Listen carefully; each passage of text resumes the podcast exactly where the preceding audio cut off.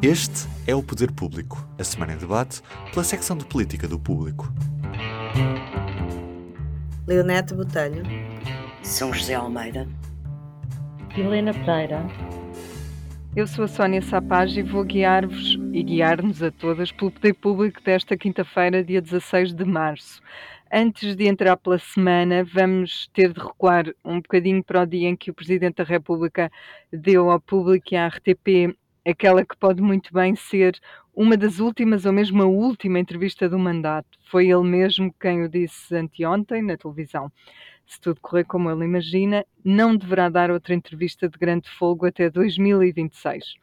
O que não significa que não tenha coisas para dizer e que não vá falando quando tem a oportunidade que é uma coisa que acontece com frequência. Mas, de facto, o Presidente da República tocou em temas muito importantes e que estavam pendentes na agenda política e mediática há vários dias. Leonete, Marcelo Rebelo de Sousa disse que a maioria de António Costa está requentada, dando sinais de que esperava mais vitalidade. O Primeiro-Ministro acabou por responder ontem, a partir de Espanha, sendo que é de registar que normalmente não costuma comentar assuntos internos quando está fora, e aproveitou para contrariar a posição do presidente. Disse que a maioria não está cansada nem desgastada e até tem muitos ministros novos. A resposta de Costa esteve à altura das farpas do presidente, Leonete? Pois, de facto, uma maioria absoluta ao fim de sete anos, uh, nós já tínhamos dito aqui que era uma maioria absoluta que não tinha a frescura uh, de um início de, de, de, de mandato de um primeiro-ministro, não é? Portanto, naturalmente que não é o facto de haver alguns ministros novos ou de ter havido algumas mudanças de cadeira que faz com que o governo ganhe um novo alento. Era preciso, de facto, outro tipo de energia, eventualmente outro tipo de, uh, aposta nas figuras do governo, mas também há aqui uma uma questão uh, que eu, em que eu penso que o Marcelo até foi uh, bastante simpático com o governo ao não falar das crises dos últimos meses e, portanto, dizer apenas que é uma maioria cansada e requentada não foi a pior coisa que, que o Presidente da República podia ter dito ao fim destes três últimos meses que foram bastante complicados para o governo em menos de um ano de, de mandato. E, portanto, acho que nem o Presidente foi tão longe como poderia ter ido, nem o Primeiro-Ministro Primeiro-Ministro quis propriamente fazer um fim-capé ou uma batalha com o Presidente da República. Oh, Sr. José, terá, uma, terá sido uma, uma entrevista difícil de gerir, difícil ao ponto de António Costa ter precisado de uma semana para reagir? Não acho que tenha sido difícil de gerir e, e acho que a reação do Primeiro-Ministro não foi propriamente uma reação agressiva, uma, uma respostazinha, uma forma de justificar, até com um argumento um bocado infantil, de que há ministros que são novos, é evidente que a figura central é a do primeiro-ministro, e era a isso que o, primeiro, que o presidente se referia, de ser uma maioria absoluta no terceiro mandato, depois de seis anos de governos, eh, em minoria. Um, mas eu acho que isto faz parte uh, da relação entre eles uh, e da relação que se estabeleceu entre ambos. Um, ao fim de seis anos, com o aparecimento de uma maioria absoluta, o Presidente da República tem a sua maneira de exercer o seu mandato de influência, o seu poder de influência.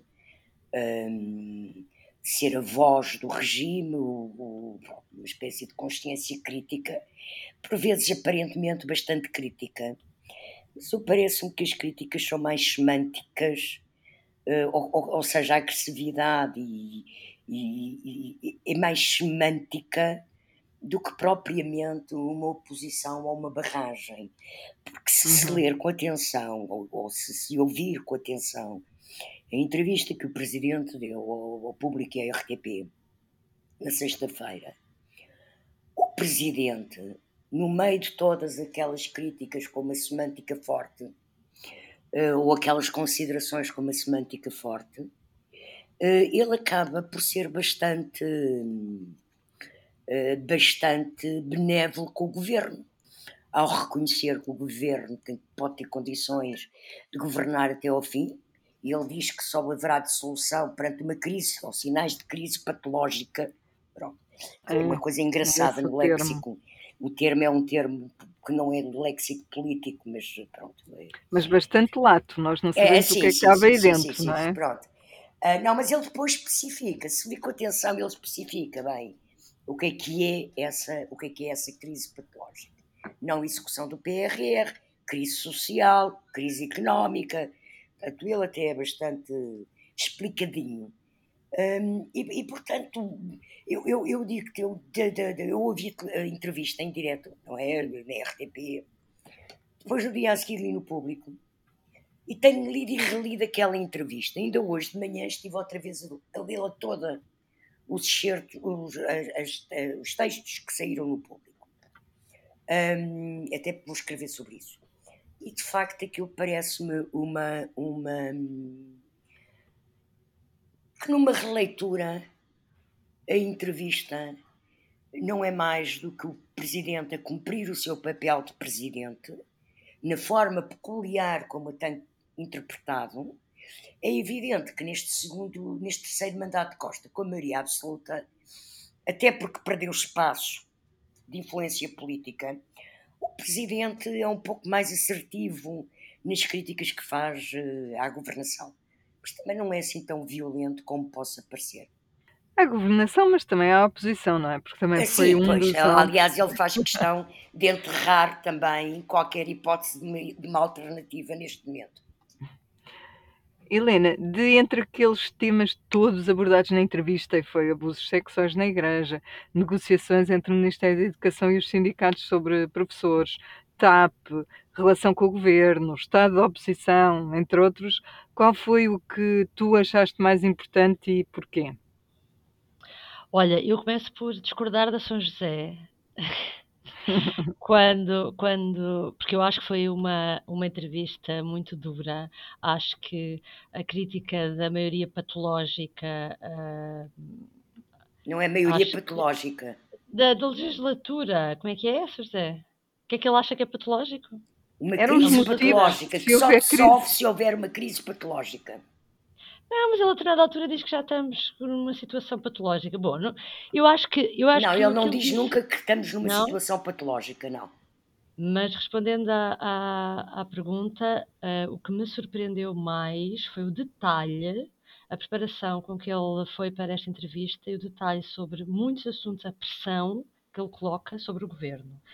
Só para dar exemplos, na- na- na- nos professores, não estava à espera que ele pedisse que- ao governo que, que arranjasse uma solução para contar alguma parte do tempo de serviço dos professores que havia sido congelado.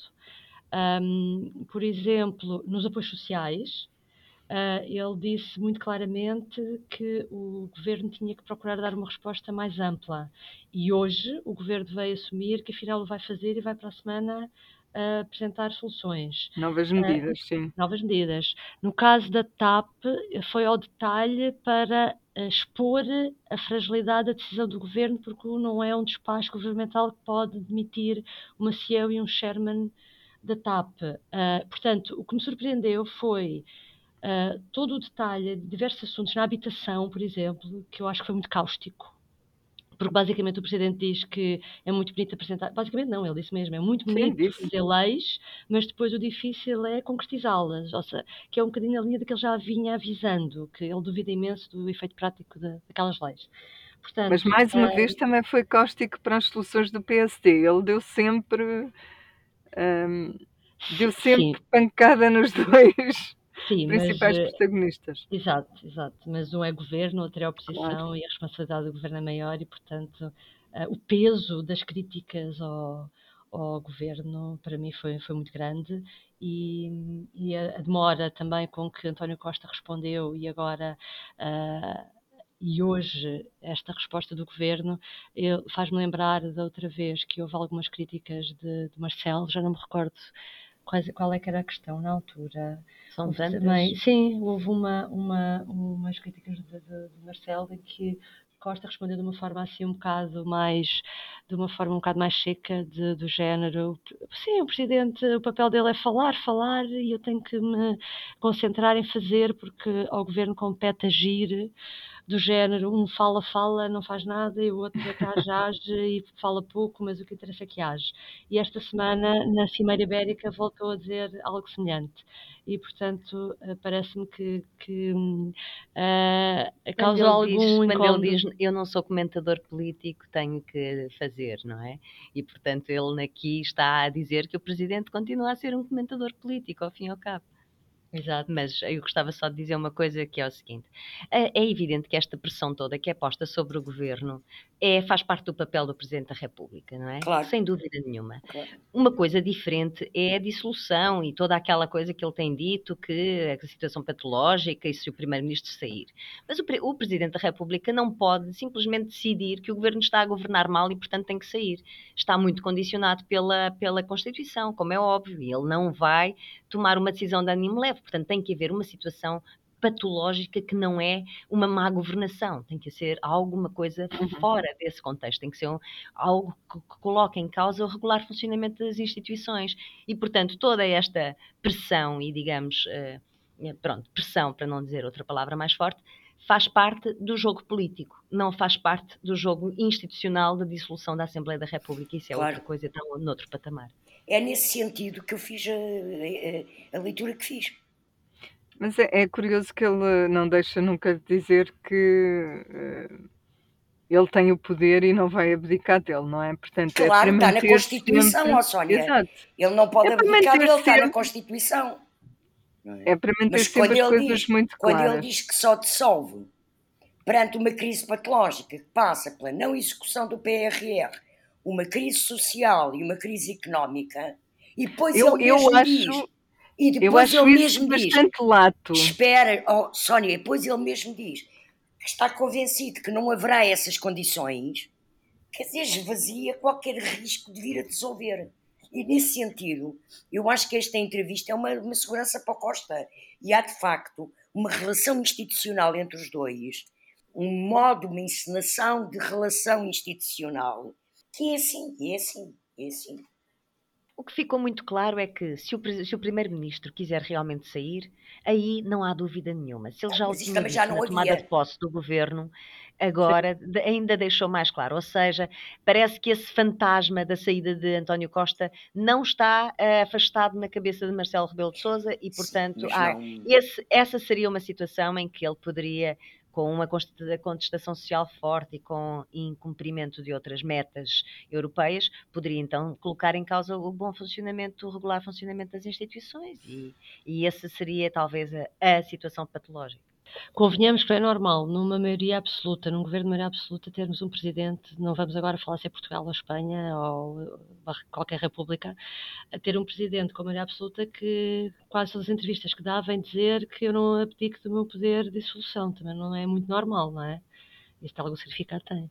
Bom, é normal porque esse poder não desaparece nunca, não é? Ele apenas está, está, a lembrar às pessoas e a muitos comentadores, porque, porque por vezes disso, é? são muito uh, histéricos até no pedido de demissão do governo. Apenas está a tentar acalmar essa histeria populista que por aí corre sobre o que é que é uma democracia liberal e o que é os poderes e o retrato do sistema político semi-presidencialista português. É só isso e falo de forma pedagógica e consistente. Bom, avançamos para um segundo tema que marcou a semana, que tem vindo a marcar, que envolveu a Marinha e irritou o almirante Gouveia Melo, que acabou por vir sacar dos galões e dar um puxão de orelhas a um grupo de militares. Aconteceu na Madeira, uh, praticamente metade da guarnição do navio Mondego decidiu não embarcar numa missão para acompanhar um navio russo que estava a passar junto a águas territoriais portuguesas. 13 membros da tripulação vão ter de responder a um inquérito disciplinar por terem inviabilizado essa missão, mas a verdade é que acabaram por ser divulgadas várias informações sobre o estado de algum do equipamento das nossas Forças Armadas, que não é o ideal, e o próprio chefe de Estado-Maior da Armada acabou por confirmar que é o caso do navio, daquele navio, depois de o visitar. Não está nas melhores condições. Helena, tu acompanhaste este, este, tema de perto ao longo destes dias. O que é que nos podes dizer sobre ele? O que é que vai acontecer aos homens? Ou que intervenção está prevista para o navio? Por onde é que queres começar? Enfim. Bom, sim, é que há várias vertentes. Em primeiro lugar, o, o que é que vai acontecer a estas pessoas? E estamos perante um caso de disciplina, obviamente, um caso de disciplina militar, existem regras e há um código de justiça militar para estes casos. Suponho que o crime é de insubordinação uh, e desobediência, e, e podia ser mais grave, até podia-se configurar uma situação de deserção se eles não tivessem comparecido, mas o que interessa é que eles uh, estiveram sempre, formaram uh, na, na, doca junto ao barco para, ao barco, ao navio, peço desculpa, para dizer que não é, um, que estavam ali disponíveis e que não se tinham abandonado. Agora, eu acho que primeiro isto é um caso de disciplina militar e nesse aspecto não há dúvida nenhuma e tem que ser assumido uh, está a desenvolver as, uh, as averiguações que estão a ter lugar e o Almirante Gouveia Mel fez um discurso, um discurso muito claro sobre esse aspecto e tem toda a razão. Aqui eu só lamento que o Comandante Supremo das Forças Armadas, que é o Presidente da República, a primeira vez que se pronunciou sobre isso, esqueceu-se, Marcelo Rebelo de Sousa, que era o Comandante Supremo das Forças Armadas, e falou sobre a manutenção uh, dos navios, aí sim, como comentador, como comentador e não como comandante supremo, porque a responsabilidade nesse caso seria olhar para isto do ponto de vista militar e do ponto de vista militar estamos perante uma um, desobediência e, portanto, do comandante uh, supremo das Forças Armadas estava-se à espera que tivesse uma opinião consonante com o cargo que ocupa. Aqui, uh, embora eu tenha achado bem a entrevista de, de Marcelo Rebelo de Sousa e tenha criticado, ou acho menos criticável a entrevista, neste caso eu acho que o Presidente da República agiu mesmo muito mal. Deixa-me só dizer, do outro ponto de vista, o que é que isto revela? Revela uma coisa que existe há vários anos, que é uma suborçamentação dos ramos militares, nomeadamente uma suborçamentação das despesas para manutenção.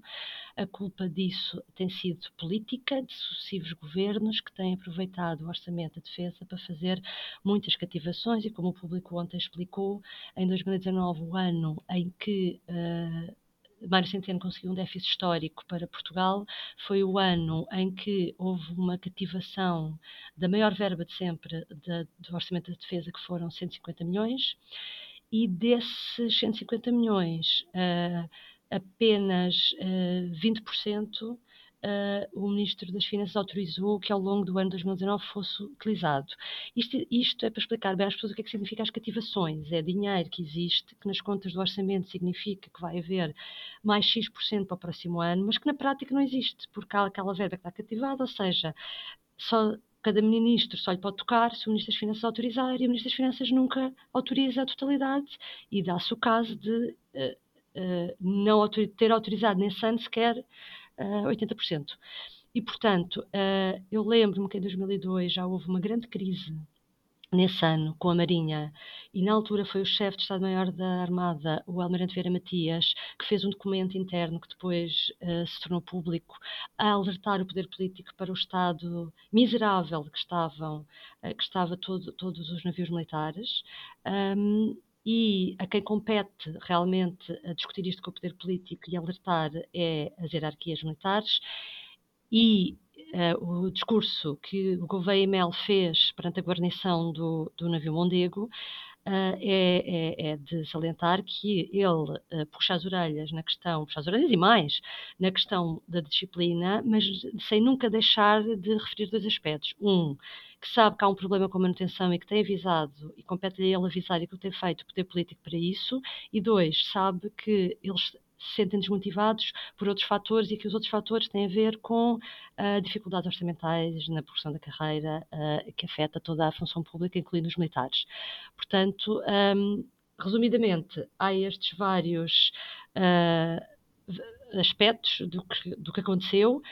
O último é uma humilhação para as Forças Armadas e para Portugal, tal como o governo Mel disse. Quer dizer, os outros países, outros, os países aliados sabem e, e, o que é que aconteceu e é uma situação inédita e, portanto, nesse sentido é grave. E volto a dizer, é pena que os comandantes supremos das Forças Armadas não se tivessem percebido o que é que estava em causa. É grave dos dois pontos de vista, da indisciplina e da falta de manutenção, não é? Porque isso também não há de ser bem visto pelos parceiros. Um, São José, o almirante Gouveia Melo, que é como, como já dissemos, o chefe de Estado-Maior da Armada disse ontem, respondendo aos militares, que não há forças armadas nenhumas no mundo que não obedeçam a disciplina. Hoje esteve na Madeira com. Num, teve, esteve no navio para perceber o que se passa e para fazer este discurso que a Helena referiu. Que expectativas ainda tens em relação a, ao desenrolar deste caso?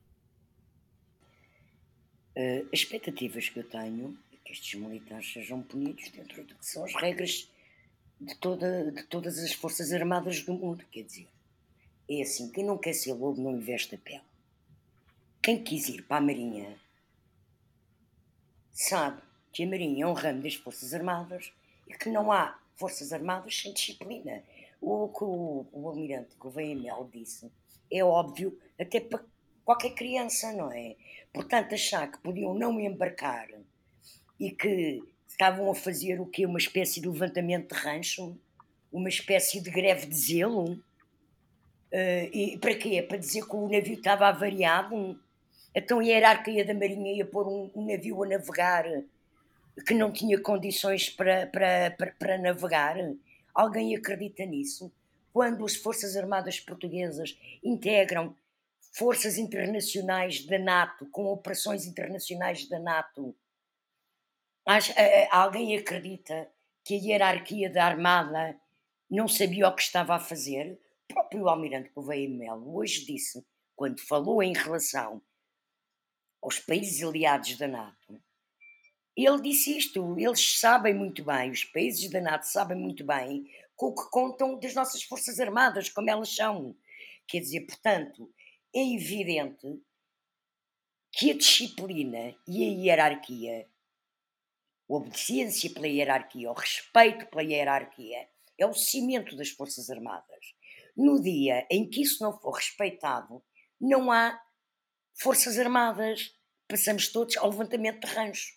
E por isso, o que lhes vai acontecer é que vão, de acordo com, a, com o que são os códigos militares, ser investigados e ser, eh, eh, se eventualmente eh, tiverem cometido qualquer ilegalidade que fique provada, e eu acho que cometeram, será a justiça militar a, a, a, decidir sobre o caso. É evidente, não é o almirante que os vai castigar. Não é? Há regras internas, há procedimentos, há normas, e quer dizer, se nós começamos a entrar nesta bandalheira nas Forças Armadas, então, ó, meus amigos, quer dizer, não, não, não, não percebemos para onde é que queremos parar, quer dizer, esta coisa dos movimentos zeros ou dos sindicatos tops nas, na, na, nas Forças Armadas não faz muito sentido, porque, quer dizer, uh, a tropa, como é, a tropa é a tropa, a marinha é a marinha. E, portanto, quem não quer ser lobo, repito, não lhe veste a pele. Vão para outra profissão. Quando entram nas Forças Armadas, sabem é que, onde é que se estão a meter. Leonete, a insubordinação de, de, uma parte desta equipa pode ter graves consequências para os próprios, já o percebemos. Faz falta uma hierarquia destas na Igreja, fazendo agora o paralelo com os abusos sexuais, que tem sido um tema também muito importante nos últimos tempos? Olha, antes de te responder, não consigo deixar de falar um bocadinho ainda da questão da disciplina. Uh, não vou para a guerra porque é muito perigoso, não, não é um pensamento que possa ser aceito nas Forças Armadas. Ah, não, isto parece que é perigoso, pode haver aqui uma mina, um tiro, não vou. Uh, portanto, como é evidente, é evidente que o Almirante tem razão e que o cimento das Forças Armadas é a disciplina e, obviamente, que também uh, ninguém pode acreditar que, a, que, a, que, o comando iria mandar uma missão uh, destas sem condições mínimas de segurança. Uh, isto é um ponto. Outro ponto, no, porém, é de facto a questão uh, das, das, Forças Armadas como um todo. E não foi há muito tempo que aconteceu tanques, como vocês se lembram, também os relatórios mostravam todas as debilidades que havia nas infraestruturas que permitiram aquela, aquela enfim, aquela quase aquele assalto de brincadeira que houve. Eu digo que é de brincadeira porque tudo aquilo pareceu um filme de, ou uma, uma rábula do Raul Solnado. Uh, mas também na altura ficaram à vista as fragilidades e as debilidades das manutenções mínimas das Forças Armadas. E isto não é um assunto, uh, é um assunto muito sério, tanto a disciplina como as Forças Armadas e como a manutenção do, do, e mínima das Forças Armadas. Ah, a questão da NATO. É natural que se ponha em causa. Já não temos o Trump, para, o Trump para dizer que os países tinham que cumprir o investimento nas Forças Armadas, mas ele tem continua a ter que ser cumprido. E esta, esta coisa das cativações, e agora descativa-se aqui um bocadinho, porque pronto, ok, nos dá jeito. Eu acho que também não é uma maneira correta de lidar ao mais alto nível com as Forças Armadas. Tem que haver manutenção, tem que haver equipamento. Quer dizer, nós estamos. Uh, são os Kamov que não estavam a funcionar, são os, os Leopard que tiveram que ir para manutenção antes de serem entregues. Quer dizer, parece que não temos nenhum equipamento em condições de funcionar nas Forças Armadas.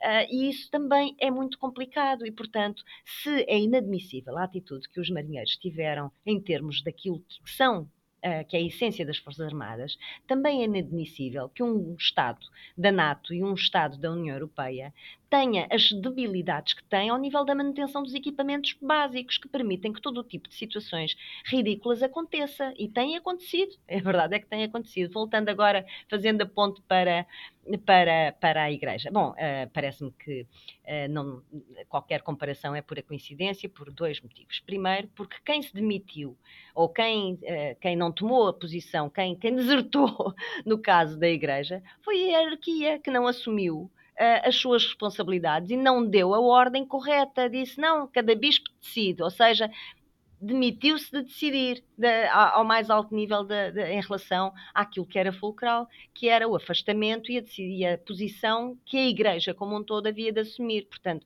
a situação é radicalmente diferente. Uh, portanto, era isso, bem, por isso é que eu perguntava se fazia falta uma espécie de Gouveia e mel na é igreja, é no fundo era assumir isso. as suas responsabilidades. Não é uma questão de culpa, é mesmo uma questão de responsabilidade. E a, e a hierarquia da igreja tem, tem, que assumir, tinha que assumir as suas responsabilidades como um todo, de, alto para de, alto, de cima para baixo, neste caso até, coisa que não fez, portanto a situação é, digamos, diametralmente oposta na minha perspectiva. Deixa-me acrescentar só uma coisa, tinha que cumprir as suas responsabilidades e tinha de obedecer ao que é o direito civil, o que é o direito, o Estado de Direito Democrático em Portugal. Porque o país não se rege pelo, pelos códigos canónicos. O país é um Estado laico que se rege pelas leis da República. E a pedofilia e os abusos sexuais sobre menores, mesmo quando não configuram pedofilia, porque são coisas diferentes, eh, são um crime na lei portuguesa. Eu até vou mais longe, São José, que é, se quisermos ir. Ok, então, ou, há uma diretiva do, do Papa em relação à, àquilo que são os abusos sexuais de menores que, que me parece que não terá sido certamente. Sim, mas, ó, isso é um pro... Sim, não, mas isso é um problema dentro parte... da Igreja. Eu estou a, a dizer. Não me parece que haja qualquer dúvida de que vai acontecer. Parece-me a mim. Não, ó, ó, acontece Leonete, que eles deviam ser afastados e não foram, não é? é Leonete, o que eu estou a dizer. A igreja o que eu a dizer, as suas responsabilidades como O que eu estou a dizer é que a Igreja tem católica portuguesa tem que respeitar o Estado de Direito Democrático Português. Porque senão, se não claro. respeita, então já estou, como defendeu a Isabel Moreira no Expresso a semana passada, e o Pedro Norton no público esta segunda-feira, então reveja-se a concordata e, e, e acabe-se com o estado de isenção da Igreja Católica. Eles têm benefícios, têm privilégios, mas têm que obedecer à lei democrática, claro. Estado de Direito Democrático. e têm responsabilidades. Chegou aquela hora em que hum, vamos passar ao, ao público notório, cada uma de vós tem direito a um. Desta vez começas tu, São José. Ora, o meu público e notório de hoje é para me congratular com uma nomeação, creio que o protocolo é assinado amanhã, com a criação do Observatório, finalmente ao fim de dois anos, uh, ser criado o Observatório do Racismo e Xenofobia, que teve dois anos sob tutela para ser criado da Ministra da Presidência, Mariana Vieira da Silva, que neste mandato, neste, neste governo, passou para a tutela da Ministra dos Assuntos Parlamentares, adjunta dos Assuntos Parlamentares, Ana Catarina Mendes, e que foi escolhida, foi escolhida para, para, para coordenar este observatório a professora Teresa Pizarro Beleza, que é uma personalidade maior da Academia Portuguesa e da sociedade portuguesa, é uma pessoa notabilíssima e surpreende-me não só pela qualidade da pessoa que é a, Teresa, a professora Teresa Pizarro Beleza, como pela capacidade da ministra, a quem eu tiro o chapéu, porque teve capacidade de ir buscar uma pessoa não só competente, com currículo, mas absolutamente livre e autónoma e que não tem nada a ver com o universo partidário eh, do PS, de qualquer partido. E, e, e isto é que se chama capacidade de atração da sociedade civil. E buscar pessoas de reconhecido mérito. Portanto, acho que é uma medida muito importante e esperemos que o observatório venha a funcionar como deve ser e a ter dinheiro para funcionar. Essa parte de quanto é que tem de dinheiro para funcionar, essa parte eu ainda não percebi. Mas já, eh, se calhar no protocolo vai-se perceber, quando for assinado amanhã. Ah, só uma coisa, o protocolo é assinado, assinado com a Universidade eh, Nova de Lisboa, de cuja Faculdade de Direito a professora Teresa Pizarro Beleza chegou a ser diretora eh, durante 10 anos, já uma década para aí. Eu, o meu público notório começa com uma frase fantástica. Parece um bocadinho o retrato de Portugal. É como comprar um automóvel sem motor, uma moto sem rodas ou uma bicicleta sem pedais. Foi isto que, isto é, é, é, o que diz o Tribunal de Contas sobre a mais recente aquisição de navios de, pela Transtejo de transporte de passageiros. Ora, o que é que aconteceu? A Transtejo comprou, em concurso público internacional, 10 embarcações elétricas sem baterias e, portanto, depois teve que fazer um ajuste direto à empresa à qual comprou das respectivas baterias. Bom, é óbvio. Uh, é uma maneira uh, um bocado abstrusa de fazer contratos públicos e hoje uh, a direção da Transtejo obviamente demitiu-se. Estive, entretanto, à conversa com a colega que escreveu esse artigo, que é a Ana Henriques, ela dizia que todos os acórdãos do Tribunal Constitucional deviam ter uma música. Tribunal e neste caso, do Tribunal de Contas, exatamente, uh, deviam ter uma música. E neste caso, dizia ela, a música era muito fácil, era a da Adriana Calcanhoto, é aquela que, que canta Nossa fogueira sem brasa sou eu, assim sem você. Pronto. Uma gracinha. Helena, faltas tu. Olha, a mim, eu também trago uma frase, mas é completamente o feito de ver, não é assim nada grave, nem sério. E tem uma é... música associada, não? Não, por acaso não, mas eu como eu também não tenho jeito para cantar, eu que tivesse, eu diria que não, para não ser apanhada a cantar. Eu arrisco. mas correu bem.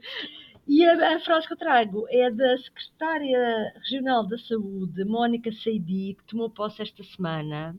E então, quando estava a tomar posse, eh, todos os membros do Governo da República das Regiões têm que dizer aquela frase, que é eu abaixo assinada firme solenemente pela minha honra, que cumprirei com lealdade as funções que me são confiadas. Mas neste caso, a Secretária Regional enganou-se e disse que cumpriria com lealdade as funções que me são confinadas. não, ainda estamos não. em pandemia. Exatamente. Isto ainda, é, vamos demorar, vai demorar muito tempo para conseguirmos ultrapassar este trauma. Ela vai se sentir muito confinada nessas funções. estamos, estamos conversadas por hoje, mas já sabe que voltamos para a semana. Vá acompanhando o nosso trabalho no site do público e volte para nos ouvir na quinta-feira, dia 23. Fico bem. Até lá. Até lá. Até quinta. O público fica no ouvido.